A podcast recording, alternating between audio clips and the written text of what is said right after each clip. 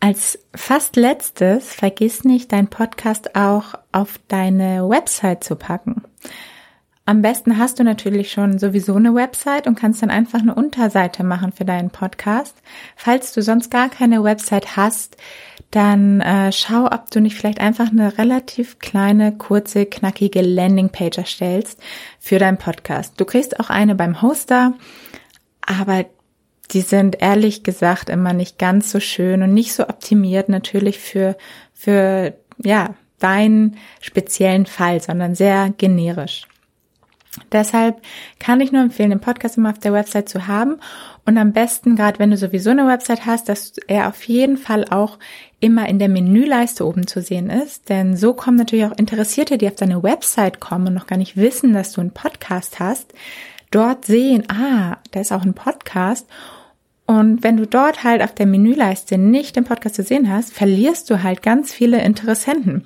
Daher das schon mal ganz wichtig.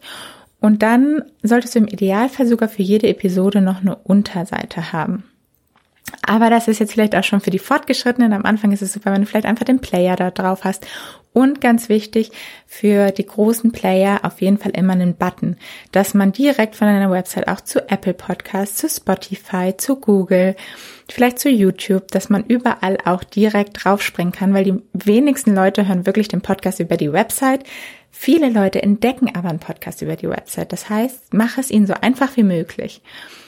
Und ähm, außerdem ist es wichtig, dass auf der Website zu sehen ist, einfach aus SEO-technischen Gründen. Gerade wenn du nämlich vielleicht keinen Blog hast, sondern nur einen Podcast und dann einfach dort auch die spannenden Themen besprichst, nach denen deine Zielgruppe sucht und vielleicht Probleme löst, dann tauchen mittlerweile auch Podcast-Folgen bei der ähm, Google-Suche auf. Daher solltest du unbedingt berücksichtigen, dass du halt auch super Titel auf deiner Website zu deinen Podcast-Folgen hast, damit diese dann auch bei der SEO-Google-Suche berücksichtigt werden.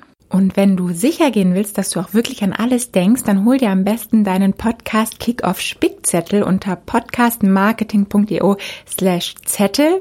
Dort steht nämlich nochmal alles aufgelistet drauf, so dass du wirklich nichts vergisst für deinen erfolgreichen Podcast-Start.